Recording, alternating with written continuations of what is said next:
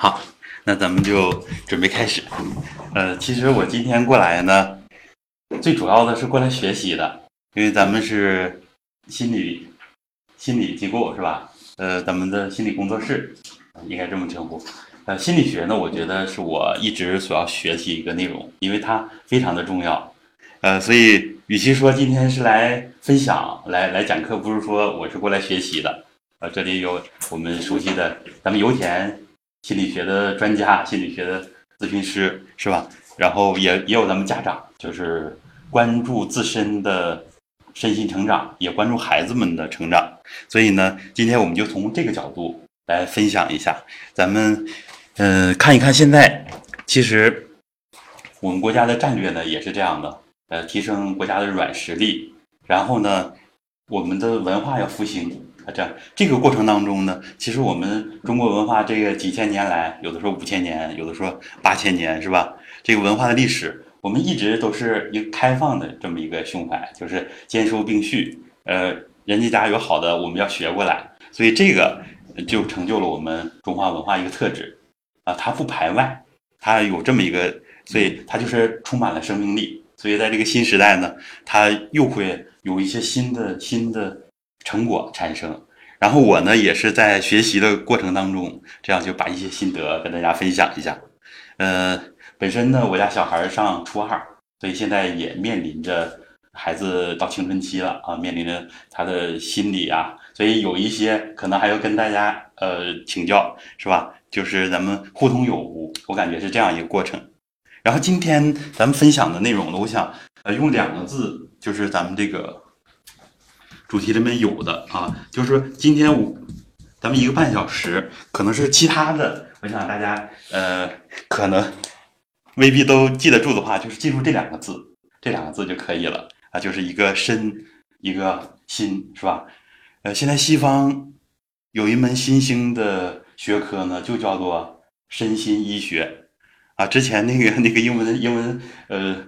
呃，短语我还记了一下，后来对，然后没记住。其实正常应该秀一下，我想反正也也不专业是吧？咱们业余爱，我就是一个业余爱好者这么一个身份，所以也不是什么老师，这样就是一个身心。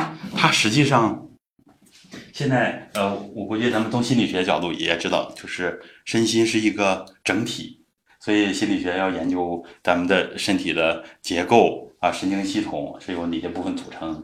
啊，核心是中枢神经系统，然后研究这个神经传导是吧？然后研究这个激素，呃，方方面面的，就是这个八大系统，好像生理学涉及到的内容，咱们心理学可能都都会有影响，因为这就是一个身心，它是一个整体。要是结合咱们传统文化的话，其实在传统文化的呃，道生一，一生二，二生三。实际上，它就是说不同的层面，然后要展开。比如说，这个要算是这个身心嘛，是两个指标啊。这要是二的话，呃，如果是三，把它展开，二乘三是什么呢？就是变成了三个字，就是我们大家非常熟悉的。对，看我我我们于老师是吧？这于老师，呃，对，所以说这个就是呃身心。这个呢更贴近于西方文化，西方文化呢它讲究一个就是它很注重人的这个肉体，这个这个形体是吧？然后呢，呃，还有一个心灵啊，所以说西方呢更多的提到的是个身心啊身心。然后我们中国文化呢把它分成三段，就是精气神，精气神。如果跟它建立一个连接的话呢，嗯，有的时候我们叫做。替代的话叫做形气神，是吧？如果接触传统武术啊、传统养生啊，都会对形气神这样。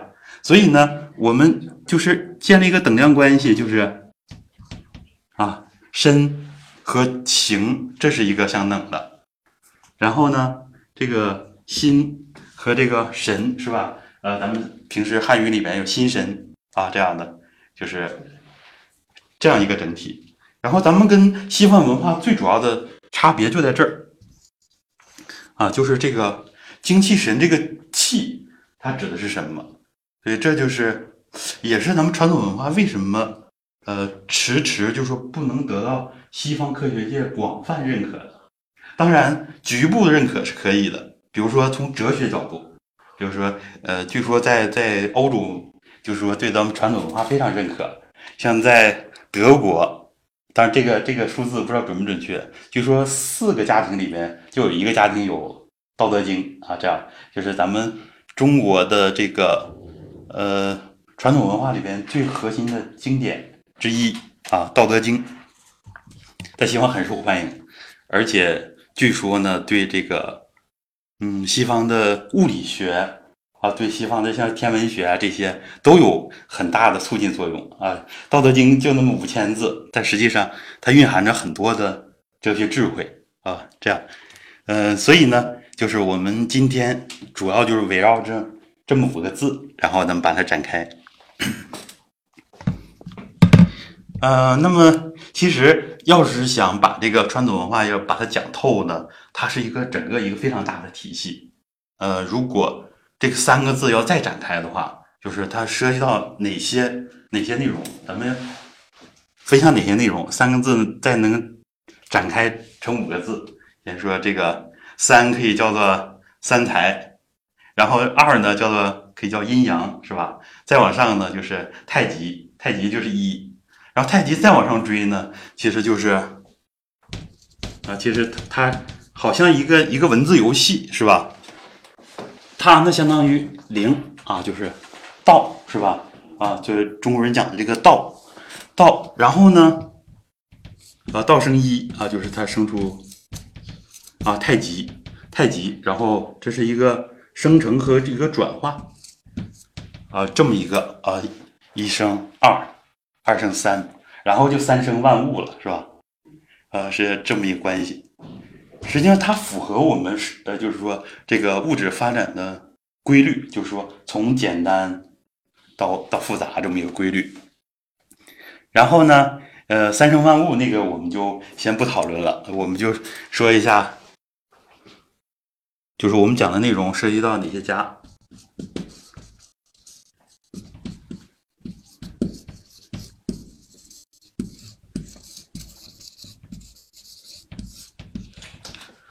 这么这么五大家，咱们传统文化一般说呢，就说呃儒释道是吧？咱们最常听说的。但是我们如果用拓展一点的视野的话，现在中医中医在复兴是吧？嗯，应该是在一六年，嗯，咱们国务院就就发文，就是美国中医振兴计划，二零一六到二零三零。然后最近呃又又发文，就是说。呃，国务院包括相关的部委啊，都在振兴中医，所以呢，儒释道医啊，加个医学，中国的传统医学现在必须要提上日程了。下一步可能是咱们的中医院都要进行相应的改革。现在的中医院呢，可能更多的是这个中西医结合啊，这个方向，可能很多中医院也要输液，要用有有西医的这些仪器。当然，我们说。检查可以，但治疗的话呢，中医还是要纯粹一点，其实更好。呃，国家很注重这种，呃，偏绿色的疗法啊，特别是中医中药里边，它有一些非药物疗法啊，这就是我们关注的，就是不用吃药，靠自己的呃心理疏导，靠自己的锻炼，这要是能够起作用的话，那么就是说我们每个家庭的负担也减轻了，是吧？呃，像我们家一个特点呢，就是什么呢？就是我们的医疗卡，医疗卡里的钱都全都省下来了。因为我们一家呢，都是经过这些年的实践吧，就是每个人的身体素质都在提升啊，包括孩子。以前我在网络上也分享了啊，嗯，后来带着孩子这么坚定的，就是说走下去，他用那个呃太极的方法，就是蹲墙根儿啊，就是面对着墙，呃，小孩子每天练这个下蹲。他身体素质呢逐年的上升，这样的话呢，我们也去了一块心命。其实孩子的健康是我们家里呃，就是说为人父母最关注的一个话题，就是怎么能让孩子身体更好。有的时候，其实我们很多明智的家长呢，就是他比他学习成绩还要在意，因为身体呢是呃他这一生的一个本钱。所以我们现在有一个想法是什么呢？就是说，呃，国家那个提倡把这个中医药知识推进校园，其实我们觉得这个非非常有必要。呃，现在可能是往呃大学里边走，其实我觉得中小学啊，实际上都有必要。然后看看直播间。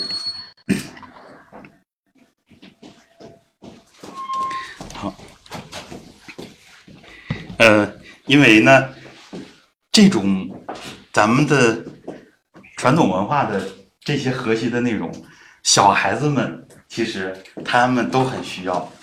如果他们掌握了这些知识的话，就是说现在那些孩子啊面临的问题啊，比如说就是熬夜玩游戏，是吧？咱们经常看到这样的报道啊，一些孩子熬夜玩游戏，有的就就。猝死是吧？之前我记得一两个月之前有有一个报道，那孩子玩了玩了一宿游戏，然后应该是单亲单亲家庭，就父亲带他。第二天早上发现他还是那个姿势，啊，已经已经没气了啊，就是这样。就是说现在的孩子们很多不知道爱惜自己的身体，他不知道我这个身体垮了之后啊会出现是那么严重的后果。是最主要的一个，其实他们就是缺少一个这个概念啊。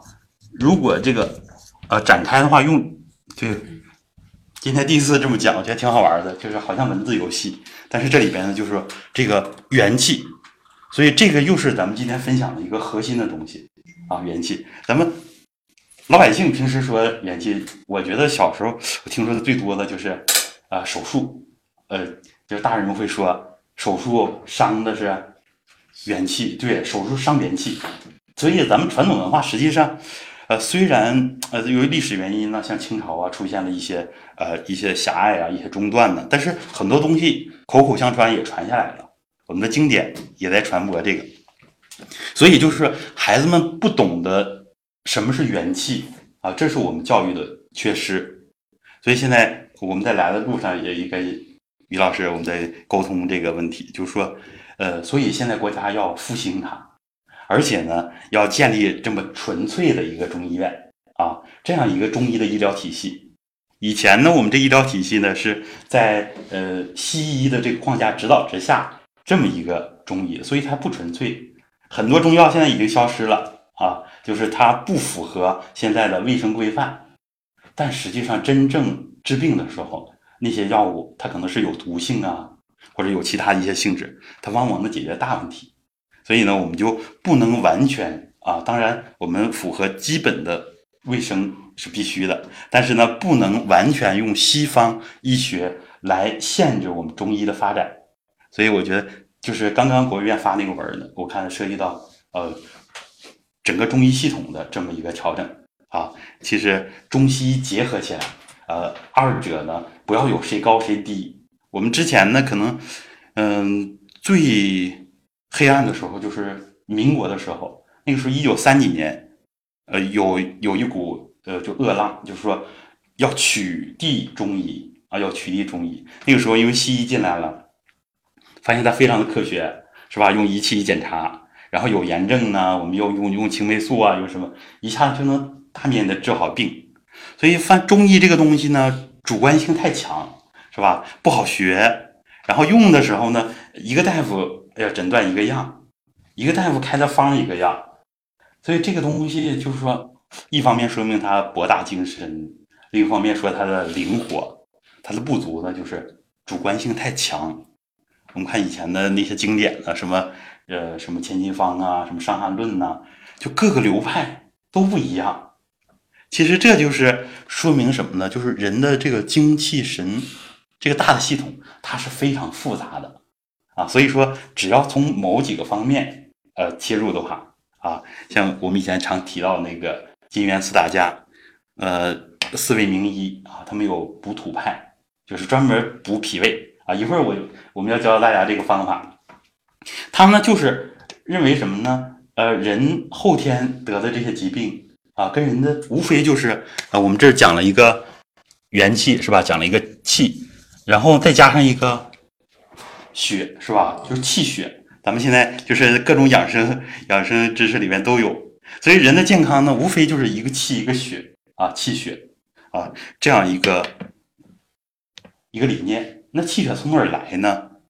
就是中医认为这个脾胃啊是气血生化之源。所以呢，呃，中医讲的这个脾是吧，其实就是脾气的脾啊，这个脾它对应的咱们西医学西方医学这个其实就是胰脏啊，就是胰脏。所以呢，就是这个胃加上后面这个胰脏，是中医里讲的脾胃啊，脾胃，脾胃经常并称。这个咱们了解一些中医知识呢，就知道这个呃，一个一个脏一个腑啊，一个脏一个腑，所以有五脏六腑啊，或者说六脏六腑的说法啊。这个一般脏呢是主里啊，主里，然后脾呢主表，所以它是呃叫做阴阳。不过，如果太极生出阴阳是吧？它是阴阳表里的关系，所以呢，咱们说小孩呢，就是说脾胃脾胃不和是吧？其实就是他这个后天的消化吸收啊这方面弱一点。那么怎么强脾胃啊？现在有有很多的方式。刚刚说呢，用中医中药啊是一个方向，但是我们觉得呢，还需要有更绿色的方法啊来调整脾胃。所以这几年呢，包括我们在本地在网网络上的一些公益课呢，重点推广的一个方法呢，其实啊非常简单，就是一个叫揉腹啊揉腹一个方法。呃，在喜马拉雅里呢，也专门有一个专辑啊，就就就就叫做传统揉腹法啊这样一个专辑。这个专辑很受欢迎，因为我在喜马拉雅呢是小主播，现在刚刚升到九级啊，V 九的一个小主播。但是我发现这个。后来我建的这两张专辑，它搜索的人数反而多啊。一个是站桩啊，我叫养生站桩这个专辑，然后一个就是这个揉腹。因为现在很多人呢，比如说用用用手机啊，大家传的文章，很多时候就有这个揉腹这个方法。那么这么普及的一个东西，我们为什么还要讲？就是因为传统文化呢，它复兴呢需要一个过程啊。之前之前。我们就是好像是全国各地啊都在复兴这传统文化，但是呢，它只是一个像我们说的是一个表啊，一个表面的热啊，这种表面的热，真正里边都要热起来啊，都要热起来，那么需要一个过程。这个过程呢，就其实就是说，它需要我们就是深深的把根。扎扎进去，就是说，在传统文化这个地方，需要读经典，比如说我们读《道德经》、读《黄帝内经》啊，需要读好几年啊，才能弄清里面的东西，而且还要时时间来实践。所以这个想一下子都掌握这个精髓啊，是很难的。所以呢，我们今天就是以这个揉腹这个方法为例啊，给大家分享一下。啊我为什么先讲这个方法呢？因为它非常简单。而且呢，我发现孩子们都可以直接用啊！我为什么这次就是呃，可能是我们要结合孩子的呃身心成长、孩子学习讲。就昨天我儿子给我反馈一个信息啊，呃，最近要到期末了，然后开始这个临阵磨枪了。呃，平时呢，有的时候写完作业自己想看看电影，我说可以啊，就是这样放松一点学啊。他一般都是在考试前两周开始努力啊。嗯，他晚上写作业写到呃，就是加复习到十一点，然后早晨让我们六点把他喊起来，还自己挺挺自律的啊。就是这几年用传统文化这样这个这些理念呢方法呀带着孩子，发现呢他呃比较懂事儿一点。就是去年开始看到曙光了，就之前呢一直小学阶段一直很很顽劣的一个一个一个男孩，那现在流行的话说就是熊孩子。啊，熊孩子就是老师总总找我们，这孩子蔫淘，他他不像别的孩子那么外向是吧？淘气就是偷偷的在在那淘气啊。小学五年这样，那学习成绩也不好。刚入学的时候，我们学前班也也是没有那么下功夫。然后呢，就是中等生。后来呢，逐渐呢，成绩还往后掉。到四五年级的时候。他们班因为是好班级，六十多个孩子啊，最多时候将近七十个孩子，他最后都快跑到后十，差一点到后十名。好在小升初及时的把这个车刹住了啊。到初中之后，呃，因为我们一直在，我我我跟爱人一直在反思这些问题，就是说，呃，孩子的问题都说是家长是吧？家长的问题啊，孩子的，因为他，我们想呢，就是一方面来源于遗传，就是父母两方面的两个家族的基因遗传给孩子啊，再一个方面呢，后天的成长是吧？咱们那个心理学里有认知心理学什么，这些都是我需要学的。那么这些后天成长主要也是父母给的，所以呢，孩子的各种问题，我们想不要苛责孩子，就是找自己的原因啊，自己生的，自己教育的，是吧？就就是，所以咱们找自己原因，就是呃，涉及到传统文化的一个精髓了，叫做啊，就叫做反求诸己啊，反求诸己。如果是这样，我们来做事儿的话，往往就是能够。呃，就是呃，柳暗花明是吧？海阔天空。而我们如果总是外求啊，总是外求，其实西方文化的特点呢，就它就是张扬个性，就是一种外求啊，什么事都外求。比如说那个呃，如果是呃，咱们很多都是心理学专家是吧？如果西方的话，疏导情绪的话，好多都用宣泄疗法是吧？这个我有怒气，我发出来啊，找个假人我打一打是吧？踢两脚宣泄出来。而我们中国文化呢，是更多是让内求啊。最简单的，当然一个就是比较比较妙的一个方法是什么呢？我们呃，今天一些有基础的人还在交流，就说这个时候要觉知自己的一个情绪啊。最简单一个方法，但是这个方法也很难。就是说情绪起的时候，哎，我看看这个这情绪它是什么样的，觉知。哎，很多人就是这么一冷静下来，其实自己那个怒气就已经平息了啊。这样一个觉知的方法。呃，觉知方法这个这个是很难，这个其实在传统修身里边，它是儒家属于就是修养中和之性啊，中和之气这一块的啊，这么一个内容。其实呃所说的圣贤，他就是能够呃客观的面对自己啊，能够很好的处理就是内外的这些矛盾啊，可能这么一个一个状态。所以呢，呃，西方那种方法，按我们来说，其实情绪情绪，咱们心理学有很深入的研究，是吧？但是，呃，心理学的各家，呃，很多的流派可能是对这个情绪的观点不一致，是吧？有的就是认为没有情绪，就是一个表情的变化啊；有的认为是跟心理啊、跟环境可能方方面面有关系啊。呃，我我今天因为讲可能涉及到一些心理学的知识，但是我要实话实说，我的心理学就就是皮毛可能都没掌握，所以我讲的如果哪些地方。呃，就是说讲的不准确，大家可以随时提出来，就是帮我修正一下。如果我讲到哪儿卡壳了，大家可以提示我一下，是吧？呃，这样咱们就是一个交流交流的一个机会。如果就是太考虑我面子，那你可以课后课后告诉我，呃，那个道平老师，你这个地方讲的这个知识不太准确，是吧？这样咱们就是一个一个这么一个一起学习的一个一个态度。这样的话，我就能更放松的讲，是吧？不怕讲错，是吧？于老师，对对对对。嗯，所以说，就通过对情绪的这个，呃，它就反映出咱们一个外求法，一个内求法。嗯，外求法它的好处是什么呢？就是立竿见影，是吧？这个情绪一宣泄出来，它它就没有就就好了啊！想哭的时候大哭一场，是吧？呃，想闹的时候砸一砸东西，哎呦，我这这这好像又要砸电脑，是吧？就是说，嗯，但是从我们中医这角度，它有另外的认识。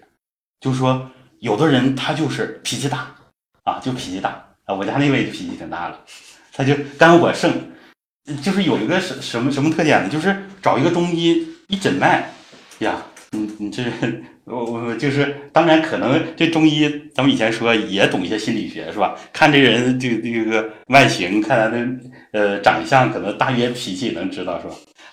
但是中医这个诊脉，他一一诊，他说你这个肝肝火很盛。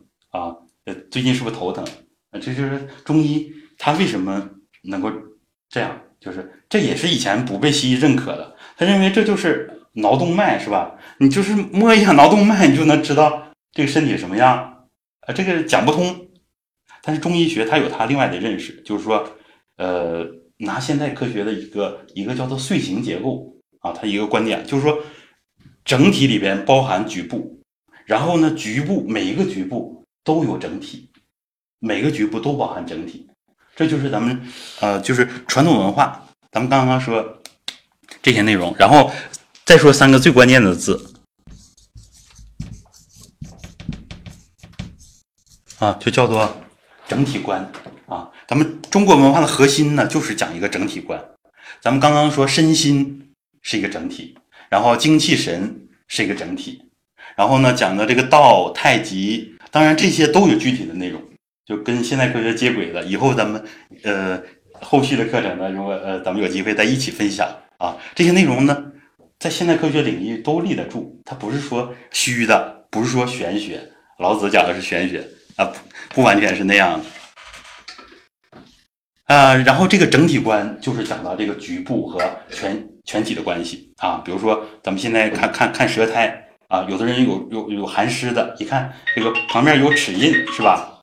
啊，这样的。啊，有的有的呃，有各样各种各样的问题，然后看看面色啊。中医讲这个面部啊，一个面部它也是一个整体啊，一个手啊也是整体，手对应着五脏是吧？这个这是肾，这个这是手指肚，小指的手指肚，肾啊，这是肺，这个是心，然后这是肝，这是脾啊，所以它就是讲这么一个一个整体啊。这个整体呢，它是非常有效的，呃，就是在。六几年的时候，咱们国内出版了一个一个邮票啊，邮票。那个邮票的主题是什么呢？就是在上海那个应该叫龙华医院，如果我没记错的话，他搞的那个就是，嗯，用针灸来麻醉，用针灸来麻醉。这个就是咱们就是用相当于现代科学这个手段来验证它。呃，不用麻药，然后就用针灸，中医讲的针灸。当然，它具体针的哪个穴位，那个我没太了解。啊，他就说，比如说，啊，要要腹部要手术的话，用对应的对应腹部的穴位和经络，然后针一下，它就能起到麻醉的作用啊。麻醉。当年那个华佗要给要给曹操是吧？要要手术，可能也会用到这些方法。呃，这呢就是一个。说到这儿，我插一句啊，就是心理学，就是催眠的情况下，它其实是也应该也是这种原理。催眠情况，催眠给他催眠以后，那个动手术嘛。嗯，啊，就说也能达到一个，也能达到一个止痛，对对对，止血，对，嗯，止血的作用是吧？对，其实应该是就是说，呃，人从意识领域来调整更更根本一些。对，因为咱们这个精气神，咱们后面要分享到，呃，这个形，这个精是我们的一个一个基础。啊，但是真正起到核心作用的啊，是还是这个呃精气神的这个这个神啊，传统里边叫做神为主宰。拿咱们现在的科学话来说是什么呢？就神经神经系统，大脑是我们的司令部，是吧？呃，中医里讲的就是呃，他他讲心者君主之官啊，君主之官就是心脏。他讲这个心脏呢，不止在这儿。还还在脑子里边，就是说，中医讲的是五脏，五脏的情志就是肝、心、脾、肺、肾，它对应的呢是呃五行呢就是呃肝对应的魂，魂啊肝心啊魂神易破志啊，就是呃他认为人的高级神经活动跟这个脑子里边就是五脏跟头脑也是一个整体，所以要这么来看中医的话，它实际上。它是一种整体来认识事物的，就是说把人当做一个整体来看啊。不管你什么问题，要看五脏，要看气血，这样啊，有可能呃中医就是头疼一脚。这后面我教大家一个小方法呢，就是当头疼的时候，你转一转脚，因为脚的经络呢，呃，脚腿的前面呃这是胃经啊，腿的两侧这是胆经。然后腿的后侧咱们知道？就是从后背脊柱两侧啊，膀胱经是吧？所以通过经络的传导，哎，就能就是缓解头头的问题啊。呃，所以就是讲这种整体观很有意思。嗯，这个是我们呃，就是说这么随便跟大家分享一下。然后呢，回到我们刚才那个话题，就是说。呃，咱们这种内求法，它处理的情绪是吧？咱们一定涉及到一些情绪的关系。内求法有它的什么优势呢？刚刚说外求那种宣泄疗法很直接，呃，很接地气。内求法这种呢，就是说从中医角度来说，如果就是说有情绪就发，有情绪就发的话，比如说肝火盛，然后我就发怒啊。肝火，咱们知道发怒在在在老百姓里叫叫叫啥俩字儿？发怒也叫发火啊。平时里还有啥？不高兴了是吧？生生气，对对，这是这小黄老师说的是吧？对，发脾气，生气。实际上这也是就是我们中医里边跟你看跟道家跟五行观念呃相关，就是说肝心脾肺肾对应着生长化收藏。肝是主啥的呢？主生，对，肝是主生发的。咱们读过《黄帝内经》都知道，春天万物生长，还春天正对应我们的肝，所以呢，肝它本身就是要生气的啊。但是它是生发我们的元气。不过呢，咱们又说了，传统文化讲凡事都要有度啊，所以这个生气啊，我一生生过头了，那么就就变成怒气了，是吧？就就叫叫无名业火三千丈，是吧？以前说。啊，什么什么一怒烧毁功德林，往往都是呃人犯错的时候啊，都是这个失去理智啊，这样就就说一失足成千古恨，是吧？都是人，哎呀，我要冷静下来，我当时不应该这么做，很多人都都后悔，是吧？嗯，所以就是呃这个里边啊，咱们呃中医或者说传统文化里边讲的这个情绪，它不是一个单纯的心理现象。它需要物质基础啊，就是说有的人他就是天生就胆小啊，有的人可能就是说胆气，呃，跟跟他的胆有关系，是吧？呃，然后呢说肝气实则怒，咱们刚刚说了，这个肝气太实太实就容易发怒，这样一种类型的人他不容克不容易控制自己，但是呢肝气如果虚呢，可能就容易恐，所以有些老年人啊，包包括我父亲就是那样。他六十几岁，呃，开始就说自己在房间里面害怕，啊，就是后来我以为这，哎呀，这这这老人这怎么办呢？始终得有一个人陪着。哎，我母亲出去买菜都不行，有时候悄悄，因为老人在那站桩嘛，前几年身体不好，然后有时候母亲就悄悄的把门打开，出去买菜，买完菜再回来。老人的这些，其实后来分析呢。一方面有他的性格，是吧？咱们不能说完全是这个脏腑的关系。一方面性格因素，以前就胆子小；另一方面呢，就是跟他衰老，衰老之后呢，脏腑的元气不足啊，所以跟肾也有关系。因为肾情绪里主恐啊，所以这就是一个身心整体的这么一个联系。呃，所以我们讲了这么多呢，就说肝气如果太盛的时候，以后还多一个方法，就是说自己能意识到，哎呀，我我这自己又发火了。啊，所以咱们很注重这个啊，这个觉知啊，这个觉知，觉知它是非常的重要。所以这个时候，如果能能够理智的，就是说，呃，我们觉得呢，一定不要用压抑的方法。其实咱们心理疏导也有有情绪，不能把它压着。如果压着的话，越压可能是他他到时候一爆发，那个破坏力就越大。所以呢，咱们这种传统文化的方法呢，不是让我们压制它，而是让我们多一些觉知，多一些理性啊，知道自己这么一发火、一发怒呢，呃，列宁说发怒是无能的表现，是吧？一发怒证明自己无能，然后呢，还伤害我们最亲的人。我们想想，我们经常发火是什么呢？在单位跟同事一般很少发火，因为是在外面，我们都注意形象。跟上级我们更不能发火。有的时候对下级可能是偶尔他实在说不过去了，我们发一次火。但是呢，如果总发火呢，也也也不合适，是吧？下面没没有没有呃没有这个积极性、主动性了。所以真正发火的时候，往往就回家，就面临我们最亲的人，是吧？往往都是。而且现在女士发火的多，是吧？然后再说女性多，因为现在这个呃以前是男权社会，现在这个呃女士这个地位起来之后，一下矫枉过正。起了过头了，现在可能对，咱们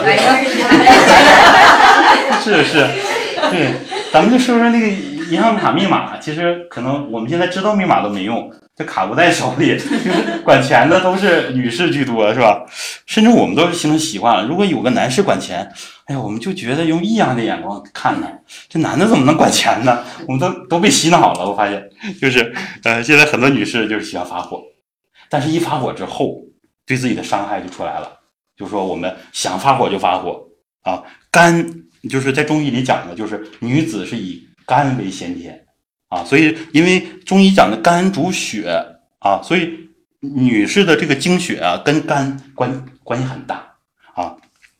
所以现在就说那个那个呃，女士这个这个痛经的比较多，然后有的呢甚至出现严重的出现那个呃崩漏这个现象。其实呃方方面面的问题都跟肝有一点关系啊。我们不是说绝对的，当然跟跟很多因素，我们讲是一个立体的嘛，一个整体的。所以我们就一个因素一个因素的讲啊，所以现在女士的健康，我们就提醒更多家里做主的是吧？就是别让自己经常这个，因为中医讲这肝是将军之官，咱们刚才说心是君主之官，呃，这个心脏这个心啊，它它是皇帝，然后他大将军那就是肝，肝敌外邪是吧？中医这么讲，然后西医讲呢，它。我们受损的血血液细胞到到肝脏是吧？它能那个那个修复啊，能够呃呃代谢毒素，是不是？对，你看那个喝喝酒喝酒伤肝是吧？因为它是解毒的。我就是很多就是说性格有关系是吧？有的人喝酒脸红，其实脸红就是走肝是吧？老百姓说的要脸不红走肾。其实很应该有一定道理，可能跟那个呃代谢那个解酒酶什么什么有关系，是吧？其实就是脸一红就是乱了，乱了气血了啊。中医讲，这个时候对人体就有伤害了。但有的人他能能够很容易的，他不吸收那么多酒精，他通过肾直接就代谢出去了。所以这样的人就能喝酒。女士里边可能也是呃两极分化，有的不能喝的一点不能喝，能喝的一两斤是吧？所以跟跟女士喝酒，嗯，千万不能。得得试探一下，就是能不能喝，是吧？要不然容易把自己喝伤着。我以前就被喝伤着几回。呃，这个女士呢，她本身有量，可能一两斤的量，我就半斤的量。然后呢，喝到后来，这个女士因为她还玩赖一点，让你多喝一点，就喝到一半就就就不行了。后来我发现，这个就是，呃，结合我们对这个情绪啊这样的分享一下，就是说这个五种情绪。按中医讲呢，也就是说，按照儒家来说，它都是要中和啊，不要过啊。这个肝气如果太弱的话，比比如像我，就是做家务就经常被被被爱人批评，因为我干活笨手笨脚的，这是明显，因为我的就是天生就是弱势，是吧？这样的人肝气一般就偏弱，然后呢，就是嘴也跟不上，这个这个这个什么也跟不上，经常被批评。批评之后呢，就我我在一边。那个那个在那儿受气，人家就是发完火人痛快了，就是这样的，就是反映的是两种肝气的类型啊。有的肝火很旺，但是肝火旺就是咱们呃东北的老百姓讲，就是说嘴一分，手一分，是吧？这样的人往往很有能量啊。有些人就像张飞那种，是吧？就是那个说破马张飞的，就是特别有能量，脾气特别不好。他这样人有的时候干活很厉害，这就是因为他这个大将军。我可以去行军打仗，也可以搞破坏，是吧？对，就是说这个将军，你要是让他干正事儿，他能量很足，但是往往就是一不注意，他就坏事了，就伤害自己的家人，是吧？我就是被伤害的那那那伙的，对，就是，对，所以咱们这个，其实我们在各种课堂，呃在大庆就是很多的课堂呢，就是说女士听得多。一般男士呢，有时间都去喝大酒去了。所以今天有两位男士是吧？我感觉很有正事。这个在课堂里边，其实真是，呃，所以一个一个民族的希望呢，就是跟跟这个女性，因为她本身既是妻子又是孩子妈妈，所以希望在这儿，真正的教育的希望，可能就母亲这个角色呀，可能更更重要啊。有的时候比父亲影响力还要大。呃，所以说娶媳妇儿，那个那个。来不行了啊！对，娶媳妇儿一定要慎重，因为它会影响三代，是吧？影响三代人啊，这样的。所以一个呃，所以在在课堂，我有的时候就是喜欢多给女士讲一讲，就是说这些呃最最最有用的东西。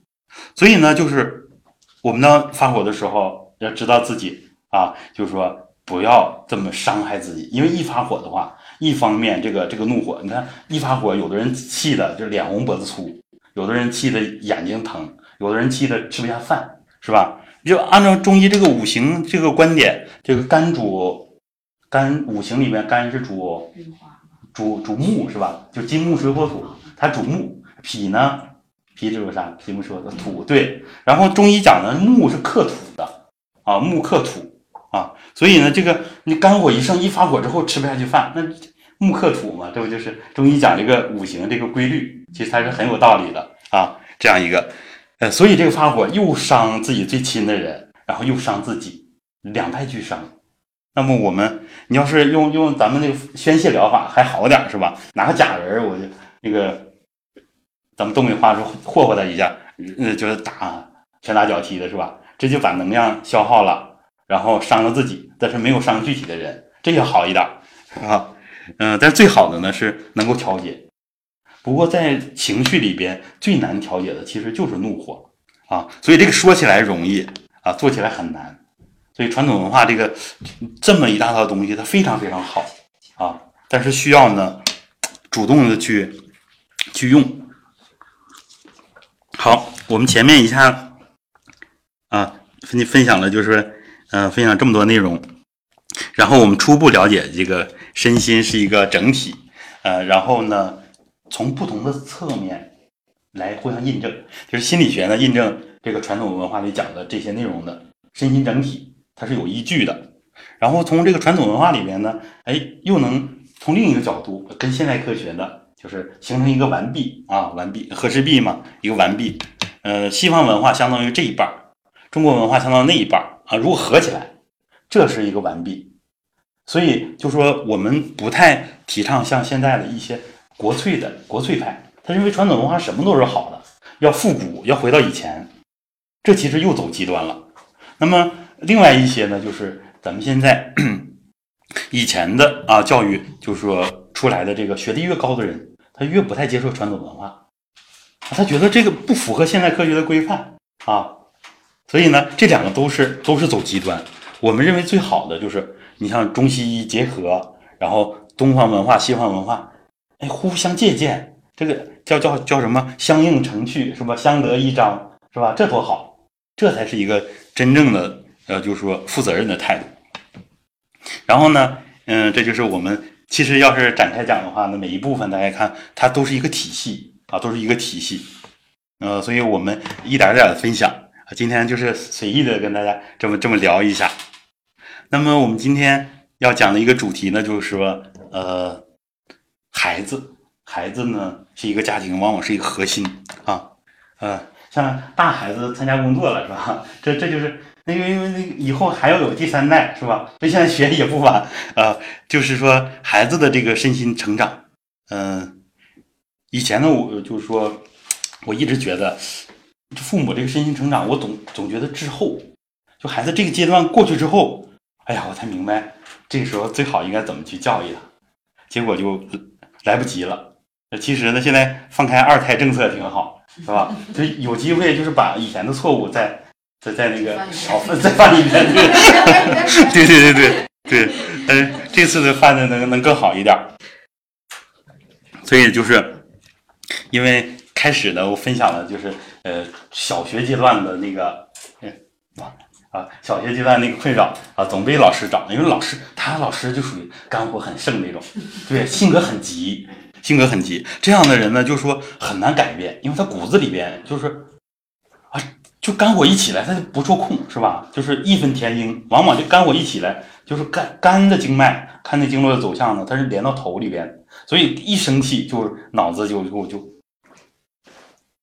就容易犯浑 啊！当当然，呃，他们这老师呢，实际上是是名师。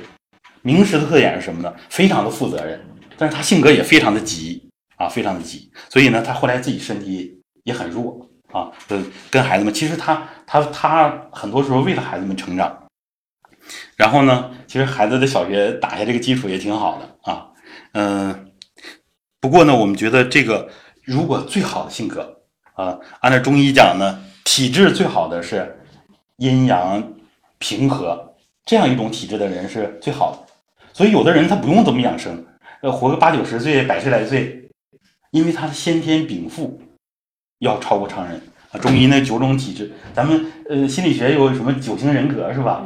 对对对，这个这个九，这个有的时候这个把这个都都列出来，其实互相对应挺有意思的啊。呃，这个九种体质啊，最好的是平平和质，是吧？阴阳平衡。他一般人呢，或者是阳虚体质啊，阳虚就怕冷；阴虚体质呢，总容易上火等等啊。所以这个体质跟性格有的时候有直接联系啊。所以孩子的性格有的时候，哎呀。你看孩子一发火，有偶尔发火也也生气，这么小你发什么火啊？后来一想，网上流行那段子是是吧？孩子我生的，这个老公我我自己找的是吧？都都怪我自己，这这是一个反思的开始啊。嗯，就是说孩子我们后来主要想提升的一个是身体素质，咱们刚刚说了是吧？呃，身体素质呢，我上一周在在一个公益国学那块儿。啊，我先跟大家分享一下那个，呃，我所说的那个蹲墙的方法。因为咱们坐着说了半天了，我站着给大家演示一下。呃，这个元气，元气它的核心在哪儿呢？就，咱们这，核心最关键的就在跟肚脐相对的这个，啊，这个这个有穴位，肚脐叫神阙，这个跟它相对的这个叫什么？叫命门。是吧？中医讲命门，它在第二对第二和第三腰椎那个缝隙之间，所以太极拳呢特别重视，叫叫做命意源头在腰系。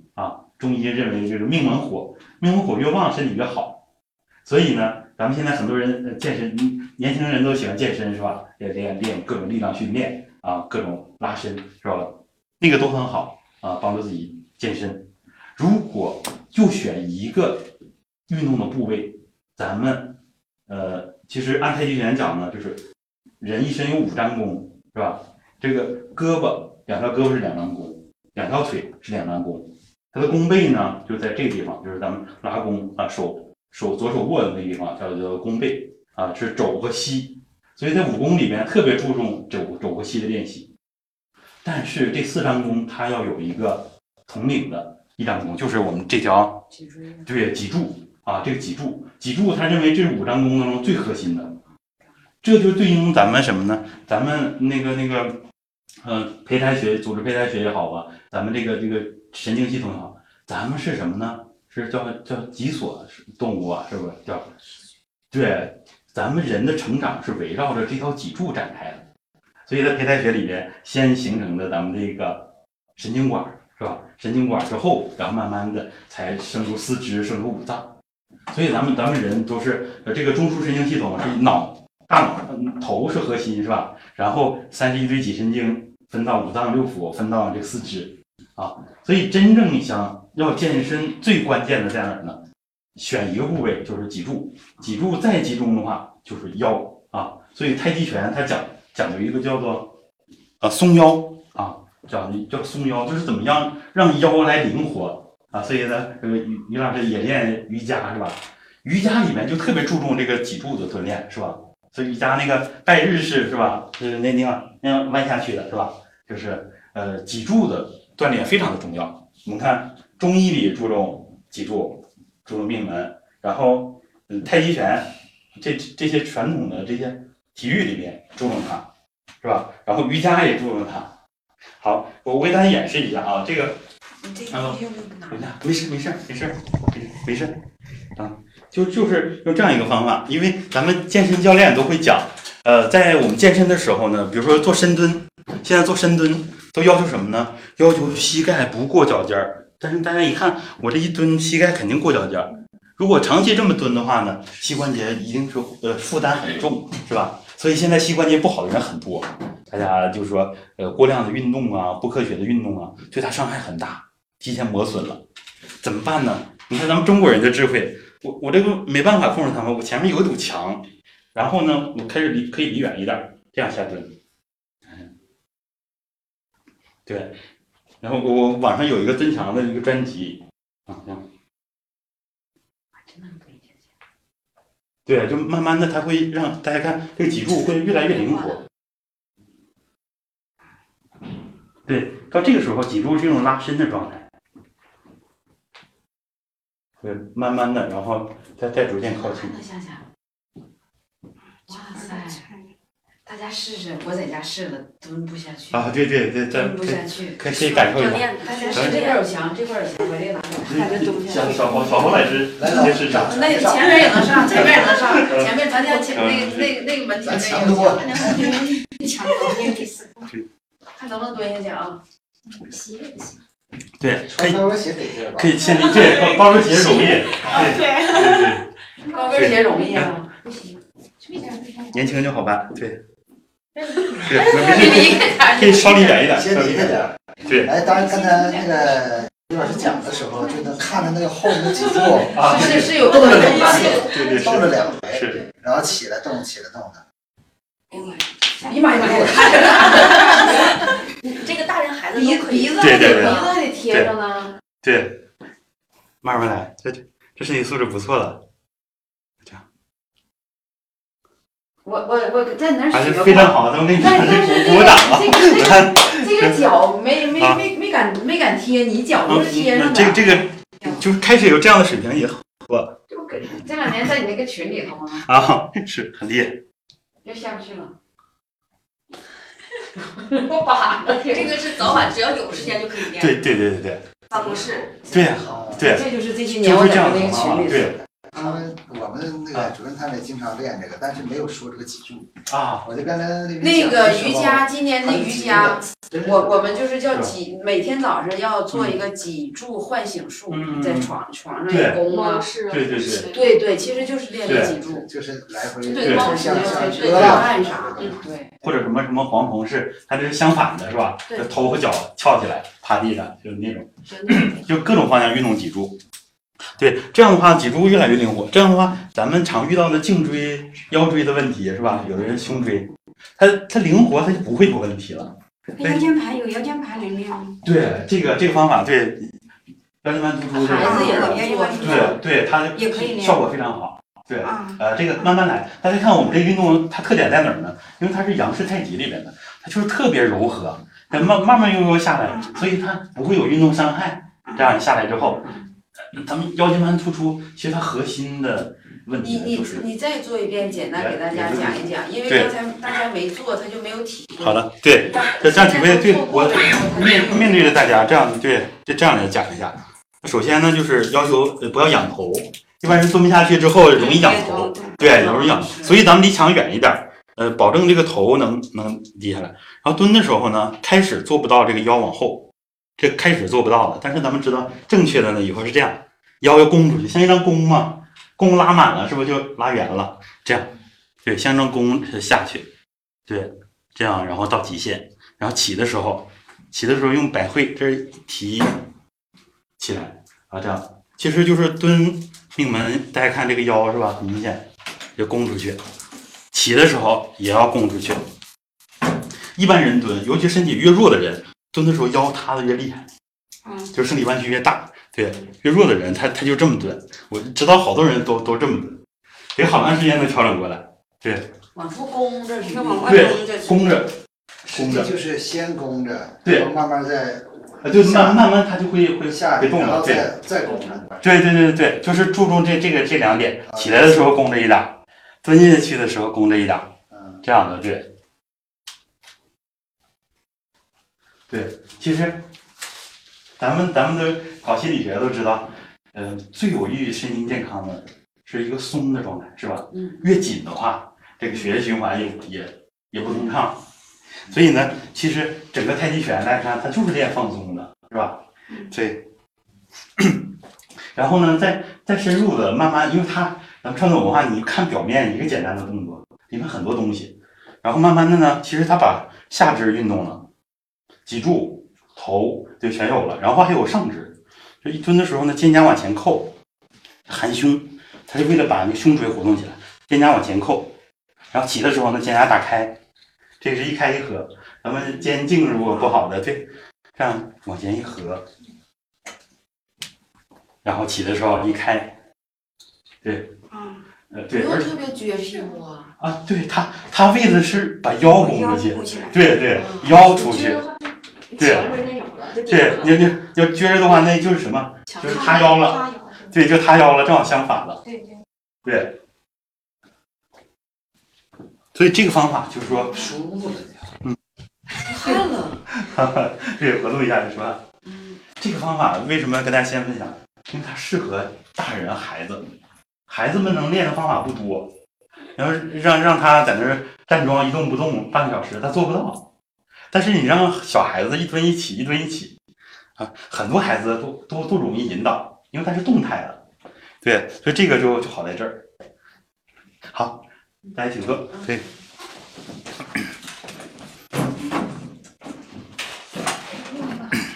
这个刚刚咱们谈到那个腰间盘突出的问题是吧？就是这个。我第一个呃，在大庆帮调整好的是是咱们咱们采购气场的气场的一位啊一位男士，一米八几的个头，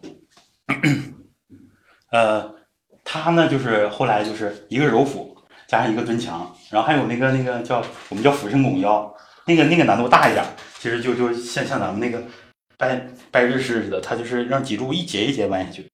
大家看，如果真正的传统养生的话，他不会让你那么。健身咵下去是吧？太猛烈了，对对，太猛烈了。这个都都要求你让你慢下来，对，一节一节，脊柱一节一节弯下去，对，这样一节的一点点弯下去之后呢，它的拉伸非常柔。对，它就是用这种柔和的方式，对，几个方法，我在呃网上总结的一个就是。治疗腰间盘突出，这这几年效果非常好，很多人对，就是所以大家不要不相信自己。咱们传统文化就讲跟心心理学很多东西相通。首先你要有自信。我们以前呢能把身体搞出这个毛病那个毛病，说明我们有能力把它破坏。但是同时，咱们人有这个自我修复、自组织这个能力。其实我们有修复的能力，只不过我们不懂怎么去用。然后今天给大家一个武器呢，就是。三个字：精气神。对，精气神啊。然后呢，我们会有一些具体的方法。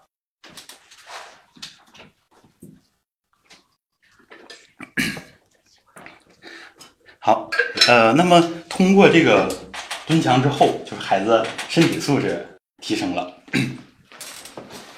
身体素质提升之后呢，呃，发现他是整个整个状态。咱家儿子也天天那个啥呀？对，现在每每天都二百，二百，二百，分分几次啊？就是一次一次对吧？一次。最开始吧，这个弄这个的时候。嗯，没关系的，饭后半个小时就很轻松。孩子们比咱们想象容易得多。嗯，那最开始就就二百。那最开始三四十个吧，一般我们从孩子从三十个开始就行。啊，对，这方法好在哪儿呢？它不像我们体育运动，到后来强度大了之后会很累。呃，这个加强度之后呢，就是说，呃，我们成人开始会感觉很费劲，但过一个阶段，半年或者是有的更快，有的可能需要几个月。就说这个形体这个酸疼关过了之后，你像我现在加量，就是蹲一百五十个，蹲三百个，就是区别不大，就是因为是让你很松的状态，它不是让你肌肉紧，不让你发力，它让你很松的状态这样来蹲，所以它蹲的多了之后。不会有关节的问题，是吧？我家孩子蹲了五年，每天蹲二百个。如果是用不科学的方法呢，呃，用力太猛，然后姿势不对的话，他膝盖现在很多小孩子膝盖我发现都不好，因为我发现让一些孩子，一些打球的孩子们，他呃踝关节他他他怎么下蹲呢？他一蹲是这样的，就是就是这个关节，我具体一看，对，就是他就这么这么蹲，就是这个膝关节他不会这么弯，对。就是啊，一些我们不是说这个球不好啊，就是用的方法不科学。比如说打网球、打羽毛球，需要提前热身，是吧？热身之后，呃，结束了之后还要拉伸，还要还要调整。其实科学的练没问题，但是我们现在都往往着急，上来就打，打完就走。这样的话，孩子很多成人，包括我们同事很多都是啊，常年打球的关关节会会会有问题。但是懂得养护的人就没事儿。他这个蹲的那个就频率快，或者是都保持一个频率吗？频率快对有什么影响？啊，没关系的。啊，慢慢就行。对，因为小孩子想让他慢下来很难，所以越小的孩子刷刷他很轻松。这样快一点有好有什么好处呢？就是呃，就是咱们说培养专注力是吧？很多方法。然后咱们传统这个培养专注力呢，就是呃不用外面的器械，当然有的时候也也可以用。然后更主要的是自己注意自己的形体啊，我这个蹲，这小孩他不会管这些细节，我们也不需要给他讲细节，他只要蹲起就行了。一蹲起呢，他时间长了，一方面磨练他的毅力。大家看这一件事儿啊，磨练他毅力，我们这孩子坚持了五年，一件事坚持五年。如果有一天间断的话，我们跟他定的政策什么呢？第二天补回来，第二天就要蹲四百。啊，所以他有的时候想想偷懒，啊，有实在太累了，可能偷懒那么一次两次，然后再下次一想，明天反正还得补，今天干脆蹲了得了，就是这样培养他的意志力。其实现在孩子最缺少的一个东西，对，因为现在生活条件太好了，不像咱们小时候自己上学，是吧？那个那个呃，走老远了也也没车，公交车那那会儿有，我我们当时在在城镇里边也也都很少，现在孩子没机会吃苦，所以我们这个方法呢。也是让孩子们能够坚持做一件事情，啊，能够吃苦，能够培养他的呃这个韧性啊。大家看，这天天就是好像有点枯燥，实际上他他以后呢，孩子会越来越喜欢。像我家小孩现在什么呢？形成习惯了。他有的时候写作业累了，哎，然后二十二十多分钟蹲二百个墙，蹲完之后，对，蹲蹲 二百个墙，对，二百个墙，对对对，很很轻松，因为孩子们很快，比我们大人，呃，很快他就能调整过来。身体弱的孩子呢，往往这个腰啊，就是身体弱的孩子，我以前注意观察，一说这孩子身体挺弱的，一摸他的腰，大家说他腰怎么了往前往前塌的厉害，塌的很厉害。所以咱们说，他以为这样有型呢啊，以为那样的有型。对呀，所以说西方东西不完全是好的。有有很多女士年轻的都喜欢就是妩媚一点的，是吧？我发现她们都都喜欢这么往后仰着，是吧？就是那个就就就就就是曲线就是什么，但实际上别的可以模仿。一个最主要的是这个腰腰椎要要直，所以咱们说以前说身体好的人腰板要直溜，对，身体越弱的人，你看老人呢，他是元气衰微到一定程度了，所以他容易驼背，对，气都不够，呼吸越来越浅。啊，来的时候，于老师，我们还说俯首扑鼻的事儿，是吧？所以说，就是这个，呃，我们今天给大家分享一个概念，就是元气啊，元气。身体弱的人，其实按照道家来讲，按照这个中医来讲，命门这地方元气就弱，所以他需要靠生理弯曲来弥补。就身体越弱的人，他所说的就是，呃，前面道家叫丹田，是吧？丹田气越弱，他就越需要这个腰椎来弥补，然后。丹田元气足的话，腰板就直。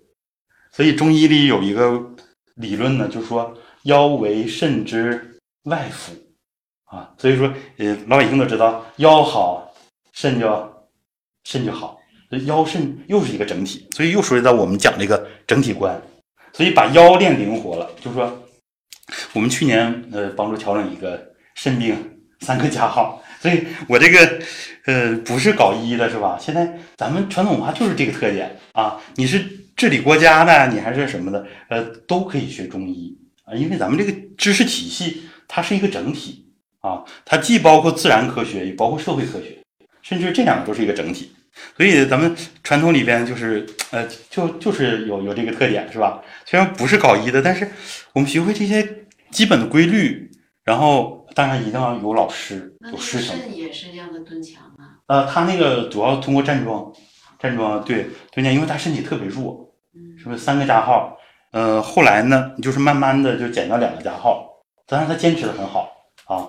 就是说把腰，因为站桩我们看它也重点就是调的脊柱啊。现在社会上流行的是这样的，就是叫做虎云桩啊，这叫什么？他看我们，他也是调脊柱，让脊柱直起来，他绝对不会让你这么塌腰。啊，所以把腰直起来，然后慢慢的、慢慢的练。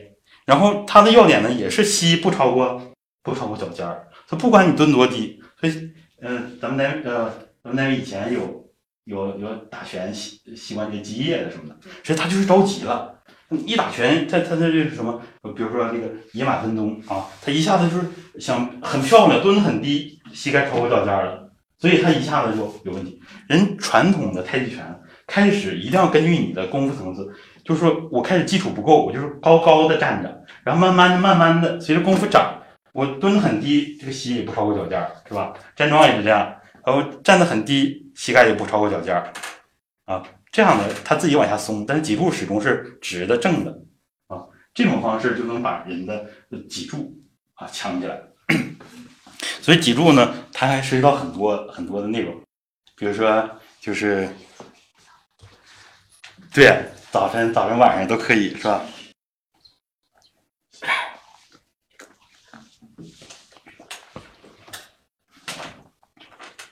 呃，所以说呢，我们就是，呃，比西方文化完善的一个东西，就是在这个形和神之间多了一个元气啊，多了一个元气的学说。呃，这个元气啊，如果缺失了，孩子们会出现什么现象？上周我跟你们分享一下，就是很多孩子困，就是精力不足。呃，我我开始说的那个那个那个那个话茬是吧？那个孩子早晨六点起来，让我们把他叫起来，叫起来呢，因为他要复习要背的东西背。结果他说下午上课就困了。他们班就是排名第一、第二的那那个孩子也姓于，我说这个学弟也挺厉害。呃，跟我儿子那两个字还挺像啊，他三个字。他呢就是前半堂历史课，那孩子外向，有些外向的孩子其实他就元气特别足。所以这样的孩子，他往往就智商比一般孩子高啊，所以这个特点，但是他容易静不下来。如果他要通过这个方法，能够让自己静下来之后，孩子以后会成为大才啊。如果是老是这么这么跳脱的话，他有能量就消耗，有能量就消耗，这样他自己含不住。虽然二十五岁之前这个元气是越来越长的，但是之后呢，他元气含不住的话呢，以后呃也不容易有大的成就，但是一般呃会很优秀。啊，所以咱本地说是淘小子出好将是吧？对，因为这样孩子他精气神足，精气神。但那孩子呢，也是，呃，可能是学习比较晚，然后后半节就就睡着了。让老师历史老师说，开始还挺欢实，后来怎么睡着了？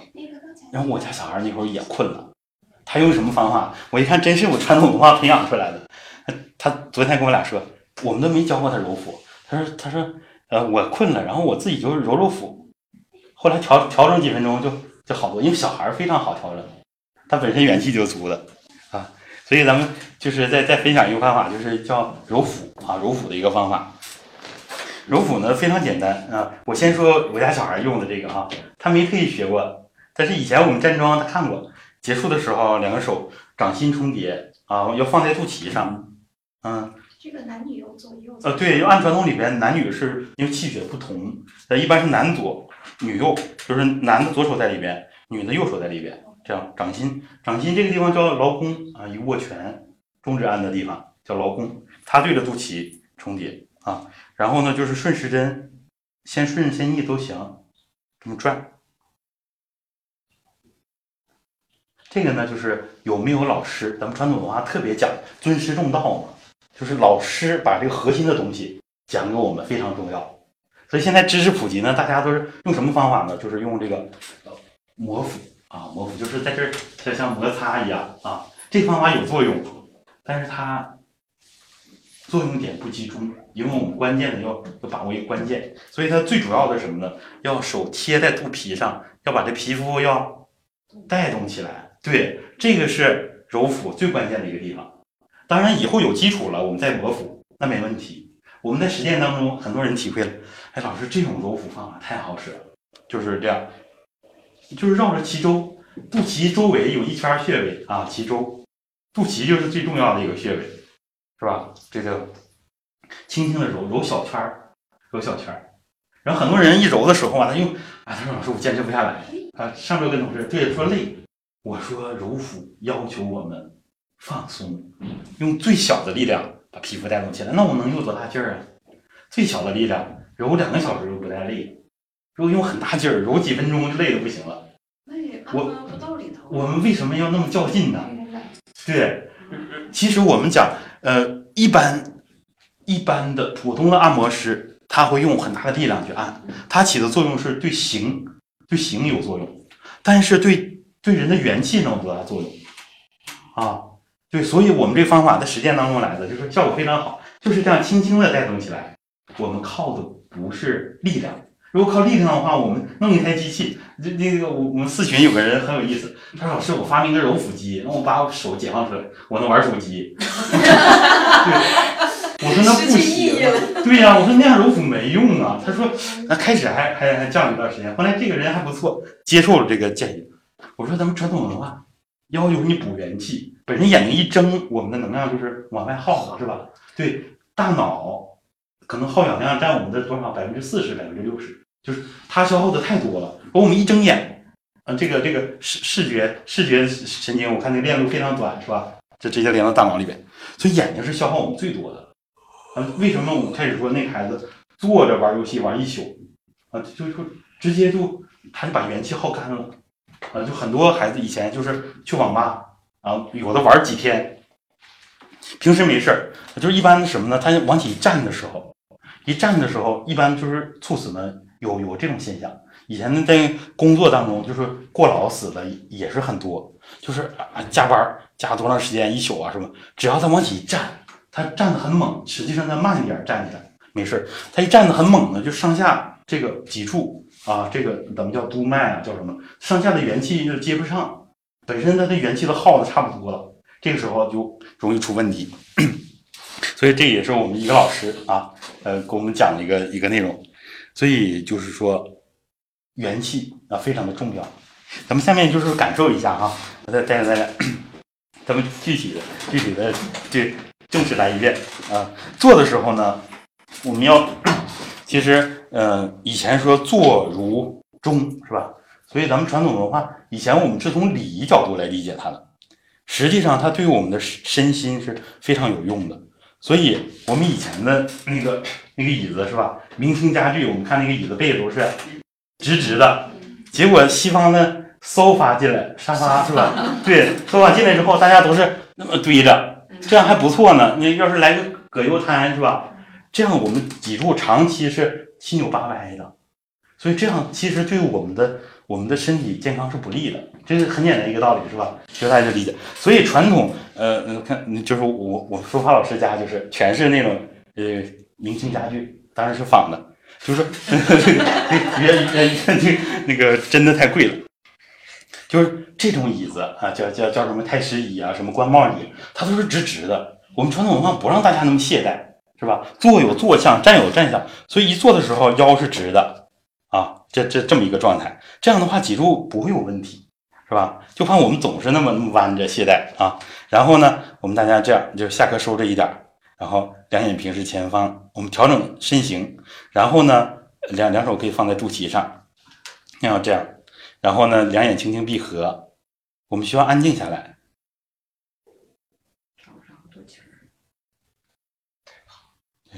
然后呢，把头放松，胸背放松，腰腹放松，下肢放松，上肢也要放松。然后两只手掌心重叠，顺时针这样慢慢的转，一、二。三，对，隔的衣服比较薄呢，能够感觉到，把肚皮带动起来一点。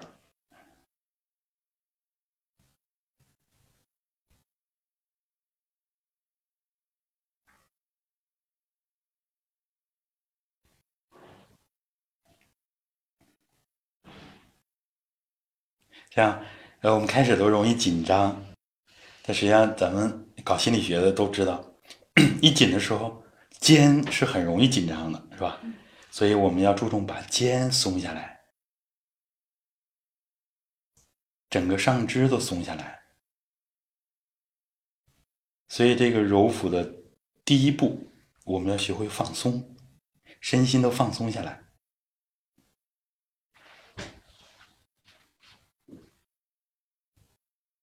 然后自己的关注点呢，其实就跟动作合在一起。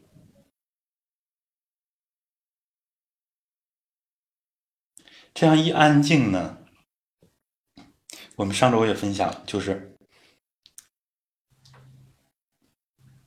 阿尔法波啊，它出现了一个条件。我呢，就是看资料，也是个人总结，就是一个是要闭目。闭上眼睛，然后要清醒啊，清醒状态，它不是压抑，不是抑制的睡眠状态。再一个呢，就是要安静，这样我们集中精神揉腹。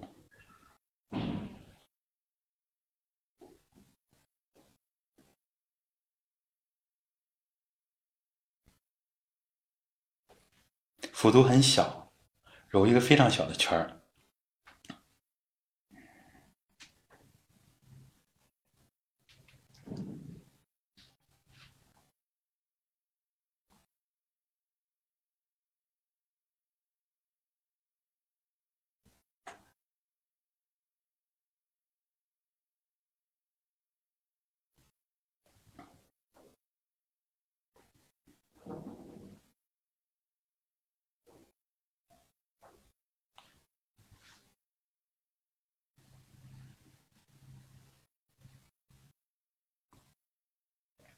嗯，坐直了，我们更容易揉肚脐。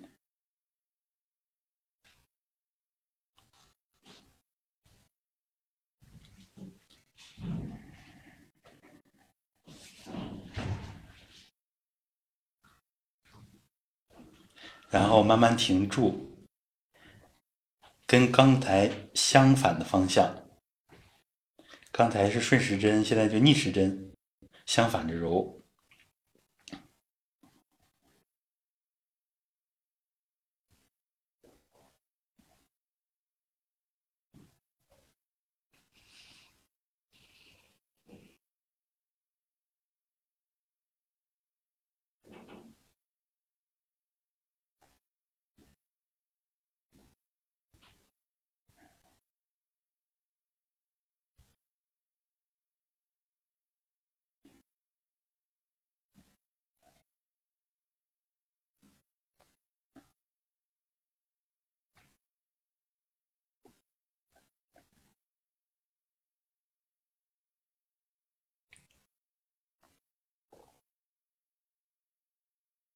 这样，感觉内心很宁静。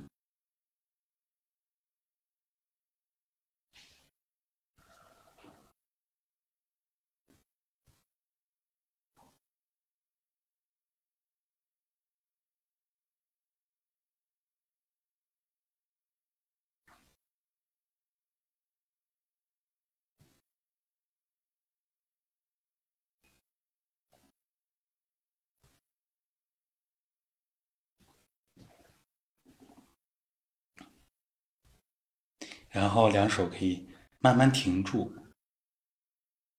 稍稍静养一下，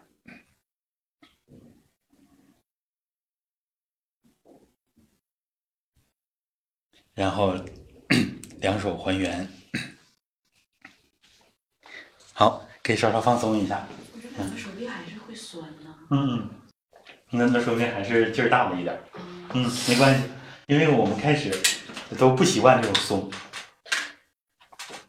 咱们平平时举手投足都是肌肉都是偏紧张的状态，所以大家最不会的就是一个放松，一个放松的状态。而咱们传统里边很多要练放松啊，比如说以后呃，我现在每天一个必做的功课就是孩子睡觉之前就喊爸爸来给我按摩，我每天都得给他按摩，就是用那个传统里边他有那个震颤经络的方法，大家看就是手这手这么哆嗦，就是。这个都是练我们筋练的肌腱肌肉都要会放松，对，一般呢都是教拍经络是吧？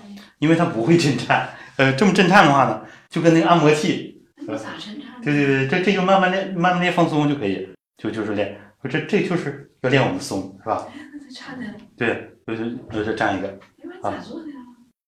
这个这个以后咱们一点一点的 有有有基础了，对 对，就先练柔腹，然后嗯这。以前我去去教他们震颤的时候，他们说：“老师，你自带按摩器，这还省电是吧？”对对对对对对，挺孩子每天都让我给按。对，然后我们单位有个姐姐，呃，去年孩子刚考的人大人民大学，她的一个心得就是从小就给孩子，他可能就是就是按一按经络，是吧？脊柱头啊，从小可能呃男孩按到了十三岁，后来我一看这经验还挺好。呃，孩子后来也很优秀，但是这个只是一个方面，是吧？对，嗯，但是我们看这对孩子很有帮助。经络呢，呃，对，咱们这以后方法以后我们再详细分享。好，先把这个这个呃今天的主课咱们分享清楚，看一下时间。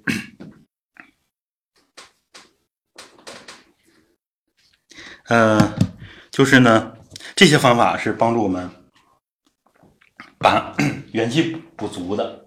所以咱们女士呢，就是男士也也是这样，就是说，呃，往往过了四十岁之后啊，就感觉就是身体越来越怕冷，是吧？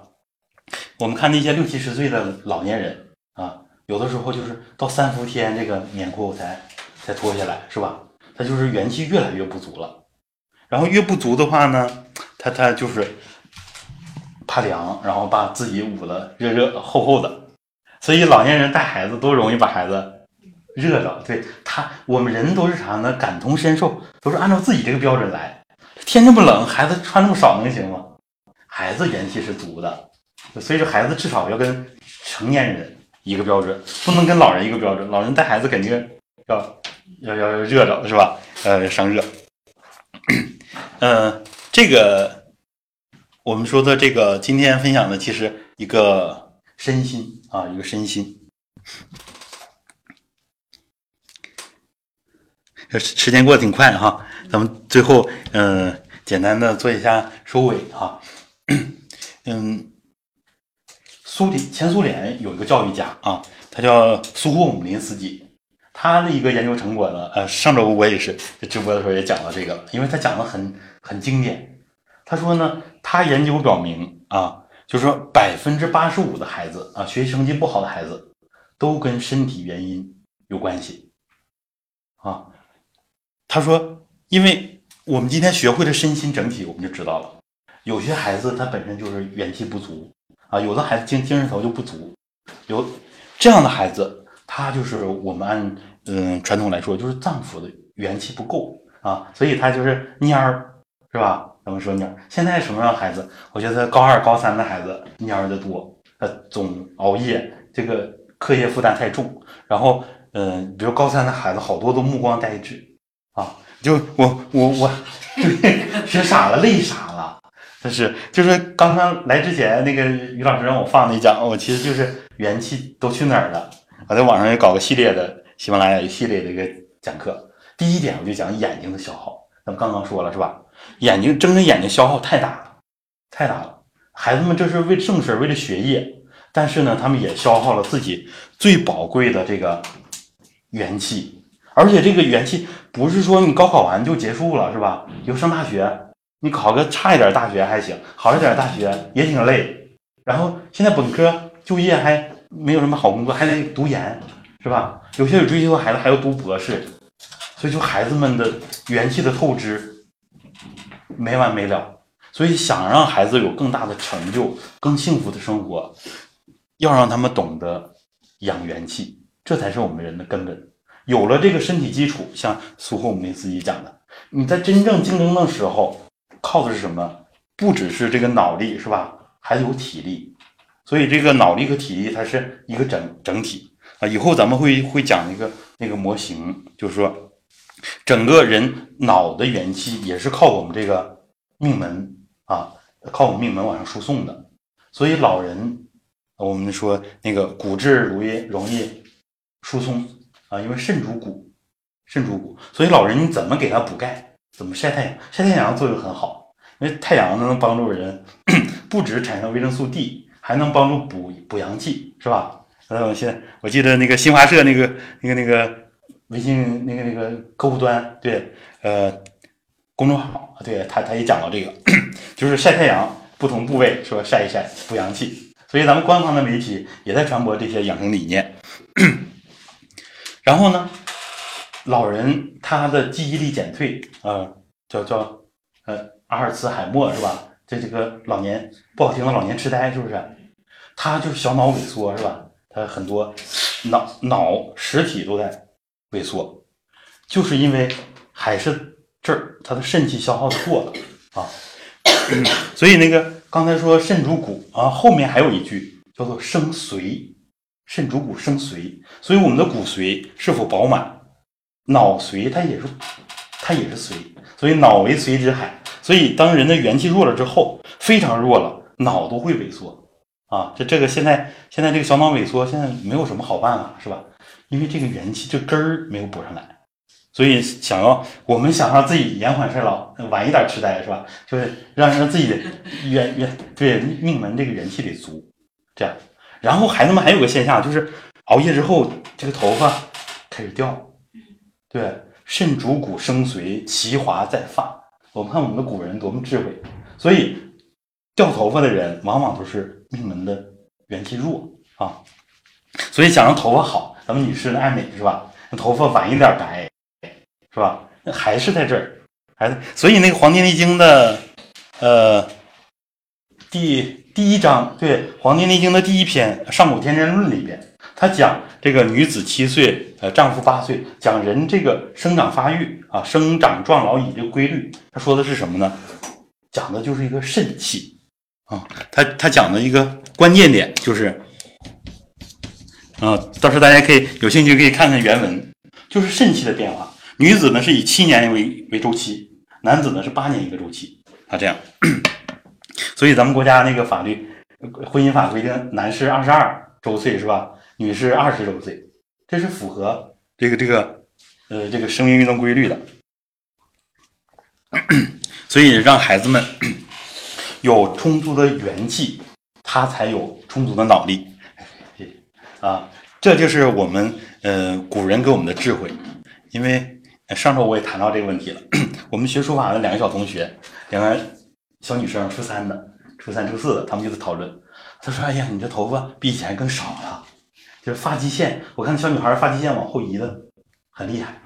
初三、初四的孩子就是这么消耗。那么以后呢？其实 这这个就是为什么现在孩子整体这个身体健康水平都往下降，因为这各种压力真太大了，没办法。”那么我们怎么办？就是光抱怨没有用，是吧？就得让让自己的孩子，让包括我们自己都是这样。所以今天讲的这个话题呢，我们讲的是齐家之道啊，就是说掌握传统文化的核心精气神儿，然后它的能量来源啊，就是在元气，在元气。以后我们还有呃具体的分享。然后呢，有了元气之后，我们知道它会养这个形。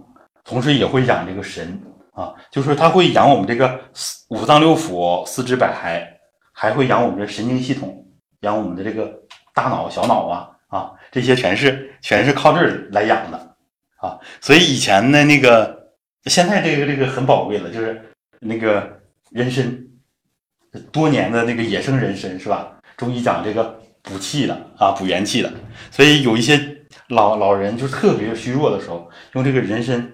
补一下，以前的老财主是吧？都都会有都会有人参是吧？这个，所以咱们这个嗯，中国人的智慧呢，其实围绕着今天的一个主线啊，就身心之间的一个元气。嗯，这样的话呢，我想今天我们讲的其实呃，有时海阔天空的讲的没有那么多条理性是吧？就随便跟大家分享一下啊，也算不上讲课。呃，那么下面的时间呢，我们就。呃，就是看看给大家一个交流提问的一个，是吧？一个环节，看看有没有什么问题，就是。就是补这个元气，就是我们下蹲啊、揉啊，都是这个补元气的一个过程，是吗？对，对，按照传统的文化的核心呢，就是咱们讲一个外求，一个内求。传统文化呢，就是让我们 从平时呢，我们一睁眼睛，其实就开始往外耗。对，整个一天的耗。为什么累的时候，我们本能就要闭目，闭目养神。对，人一累就想不闭目养神，想安静坐一会儿，有条件躺一会儿。人呢，就是说，平时我们养都是被动的养，就是睡睡眠的时候，被动的在养啊。这个时候，人的元气往往五脏里走啊。以前叫阳入阴，体表属阳，深层属阴，是吧？我们刚才说这个脏，脏属阴，腑属阳。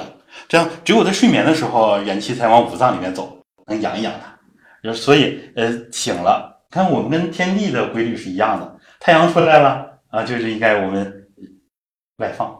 但是如果我们外求的多了啊，比如说以前有那个那个呃，逛逛淘宝的妈妈是就很敬业，就是看了一宿，是吧？第二天早上也是，我们都讲这样极端的例子，是吧？让大家就是印象很深。后来整个人也是把把元气耗干了。我们看很多耗干元气都跟眼睛有关，是吧？所以眼睛很重要。所以那时候我们说练八段锦，最好是别睁着眼睛练，闭上眼睛，这样减少我们的消耗。它是为了我们养，对这样一个过程。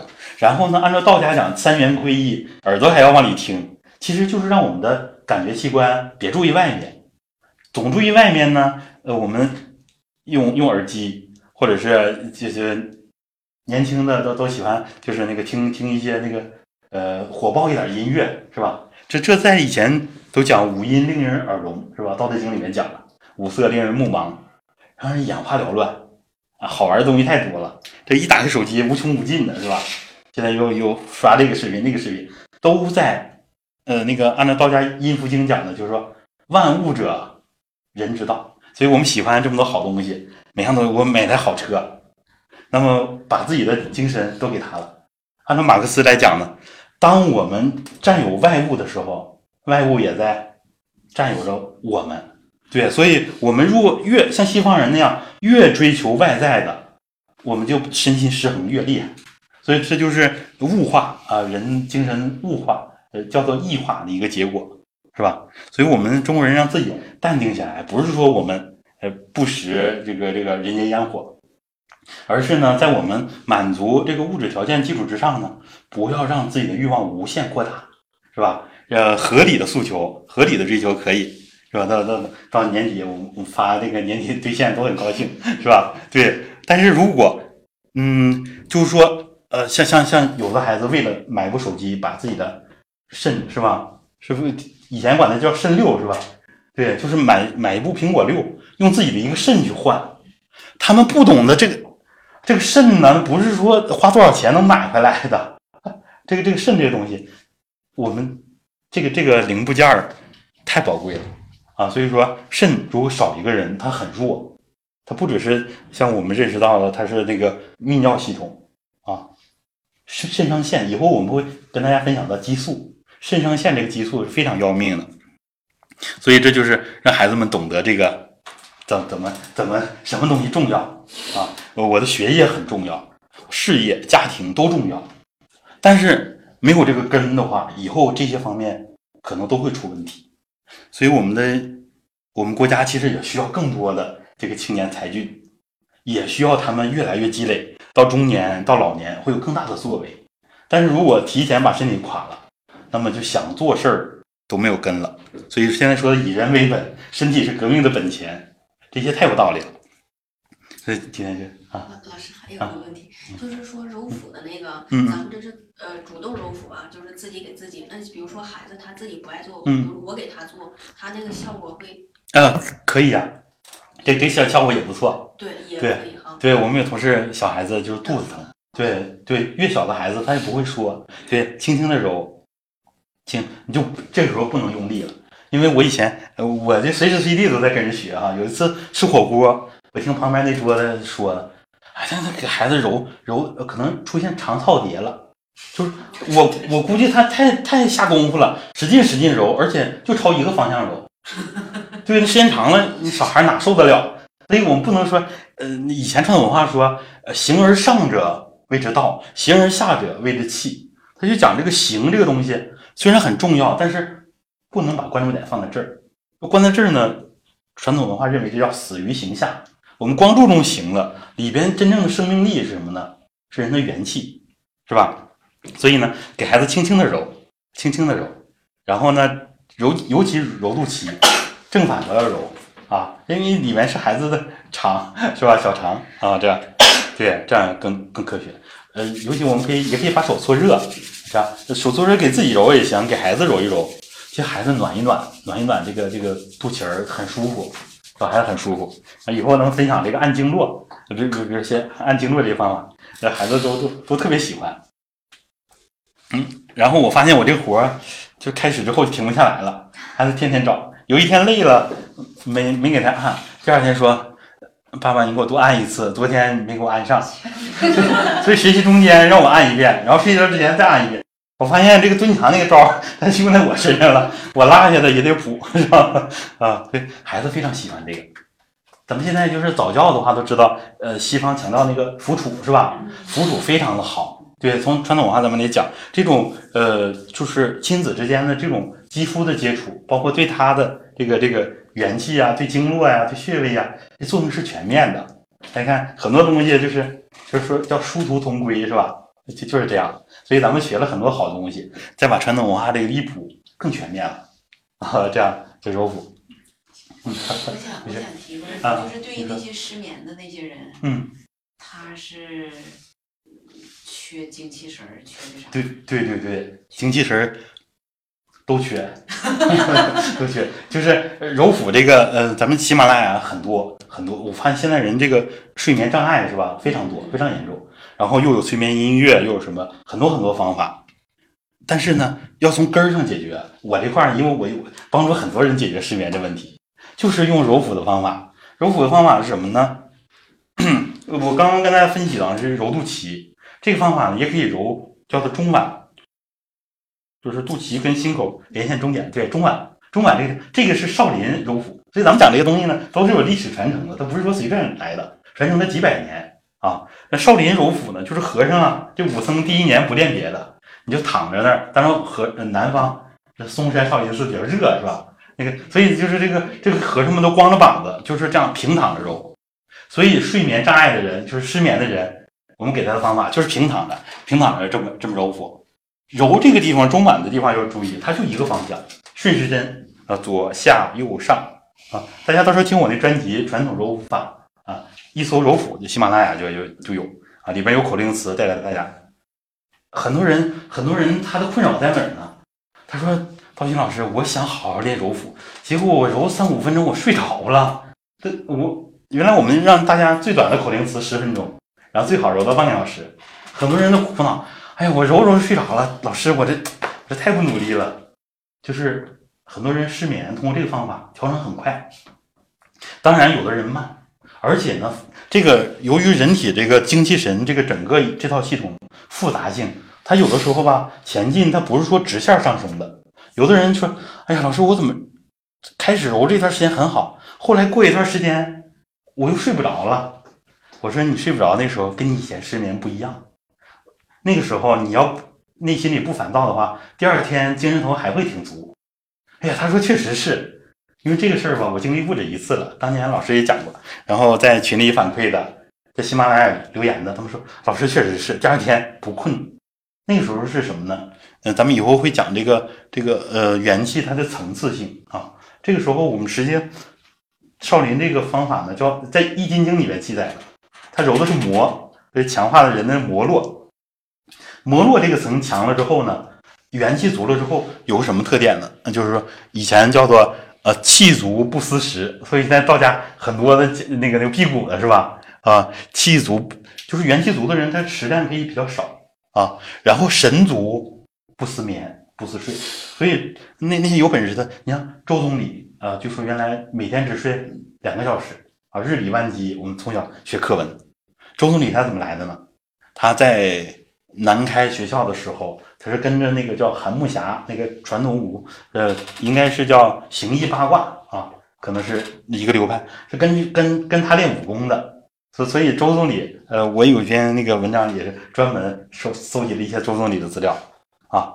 他消耗那么大，如果没有元气的来源，他可能身体早早就不行了啊。所以咱们这些，包括毛主席，毛主席他的在心学上的修为，其实都是我们以前不太了解。所以咱们这些大人物啊，包括我们重点以后要讲的王阳明是吧？对他们这些心学的大家，其实都是有元气的基础的啊。王阳明在阳明洞的时候，原来就练导引术，所以他身体啊是有这个精气神的基础，所以才能后来龙场悟道是吧？呃，这个咱们要是懂得这个精气神体系之后，再看传统文化，很多东西就是一下子就是全全都通了啊。所以今天我们就是，呃，这也是海阔天空的讲这么多啊！我看大家很用心的听了这么长时间，呃，呃，这个平台我也感觉非常好，呃，也也也感谢感谢大家这么，呃，其实每个人的时间都很宝贵，是吧？所以就是今天我是确实是来学习的，所以有什么不足，大家一定给我提出来。呃，非常感谢大家。呃，我相信在这一个多小时的时间里，大家收获最大的一定是每个人的元气应该是上升的，对吧？啊，把这套理论呢再用到我们日常的亲子教育中，貌似好像，哎，我家孩子，我我本来是要学一些怎样让我家孩子学习好的。貌似好像跟我们的离题有点远啊，但是你细想下来，如果一个孩子身体好了，他往那儿坐能坐住；一个孩子精气神儿好了，他学习他那个专注力也好了。如果那一个孩子的元气足了，孩子那个精力会越来越旺盛。还关键的是，如果咱们元气足了，就不总挠挠挠了，是吧？咱这个气儿顺了，孩子亲子关系也好了，一切就都自然 OK 了。所以说，我今天还发现了一个，我有当将军的那个潜质，是吧？什么甘祖怎么说了的那个什么？嗯，甘蔗将军之冠。对对对。可能以前真的容易发火，才发现可能是有一些自己内在的一个不平衡的一个状态哈。呃，今天呢，也许只是咱们开启传统文化这么一扇门的一个起点。呃，我相信未来哦。呃，可能在座的所有的人还希望咱们的道心老师再一次来到咱们这里。好，我们再一次以热烈的掌声，把我们感激送给那个道心老师。谢谢谢谢谢谢，嗯嗯，好，那咱们今天的分享就到这里啊，嗯，回去的路上都慢一点。